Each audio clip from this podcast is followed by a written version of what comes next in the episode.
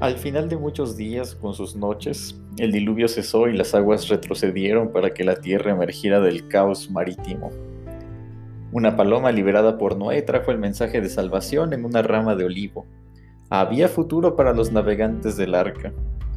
Los animales que viajaban y su familia podrían desembarcar en algún punto desconocido de la geografía de los continentes. No serían navegantes por siempre ni tendrían que soportar el balanceo de las olas por más tiempo. Sus pies pisarían tierra firme en un espacio desolado por el cataclismo ocurrido. Es cierto que la tierra no sería la misma. Seguramente quedaban vestigios de aquello que se perdió en la catástrofe. Noé y su familia nunca entenderían la decisión de Dios, incluso nosotros tampoco lo entendemos. Todo había cambiado y tenían que volver a empezar de alguna manera, con las semillas almacenadas y bajo el inhóspito de la tierra nueva. Sin embargo, la nueva historia inicia de manera similar al viejo relato del encuentro entre Dios y Noé.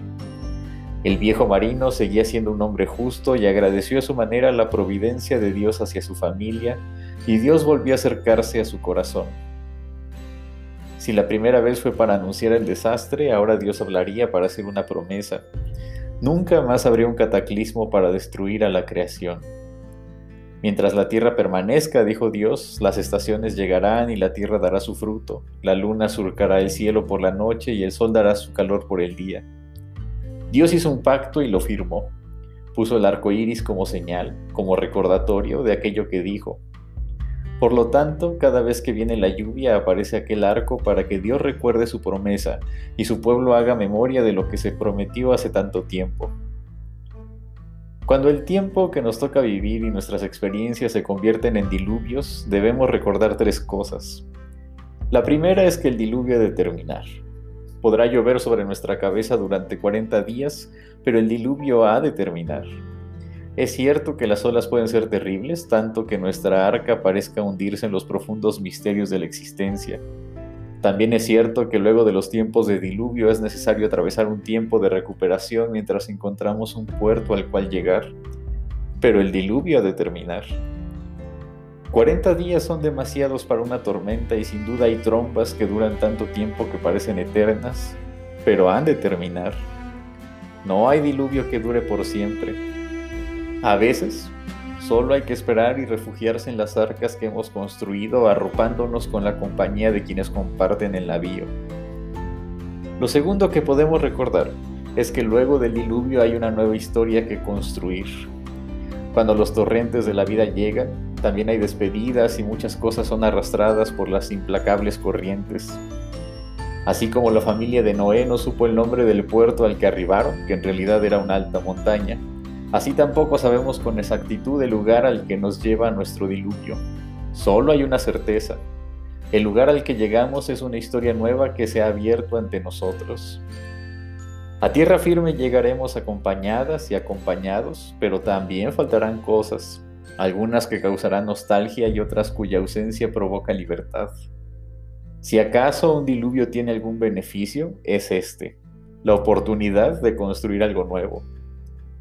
Pero también debemos recordar algo más. Hay alguien que te ha acompañado a través de las olas, las mareas y las corrientes marítimas. Y ese Dios sigue hablando al corazón y reafirmando lo que ha prometido. Su promesa sigue vigente y la pone en nuestra memoria cada vez que la olvidamos. Hay tantas señales de diluvio y de pactos que habitan en el mundo y en nuestros cuerpos, una cicatriz, una despedida, una herida sanada, un mal recuerdo convertido en resurrección, un proyecto emprendido, una meta lograda. Cada persona tiene su propio arco iris que llega justo cuando las nubes de tormenta traen a la memoria el diluvio. Es cierto que, como en la naturaleza, las amenazantes nubes cargadas de lluvia se han de aparecer en el horizonte y sobre nuestra cabeza de tiempo en tiempo, pero también es cierto que las señales de promesa se imponen a la negrura de la tormenta. Hemos de atravesar lloviznas y lluvias caudalosas, pero hay señales que nos permiten recordar que hay un pacto entre Dios y la humanidad. Podrá llover, pero nada nos ha de destruir. Hay una nueva historia, en verdad la hay. Si el diluvio ha caído sobre tu vida y viajas en el arca que has construido, sin duda la lluvia terminará en poco tiempo. Si estás pisando nuevas tierras luego de una experiencia incomprensible o un viaje que lo ha transformado todo, entonces hay la oportunidad de iniciar una nueva historia. Y si ves las nubes que se acercan con amenaza de tormenta, no olvides que también hay señales de promesa. Podrá llover, pero nada te podrá separar del amor de quien te ama sin límites.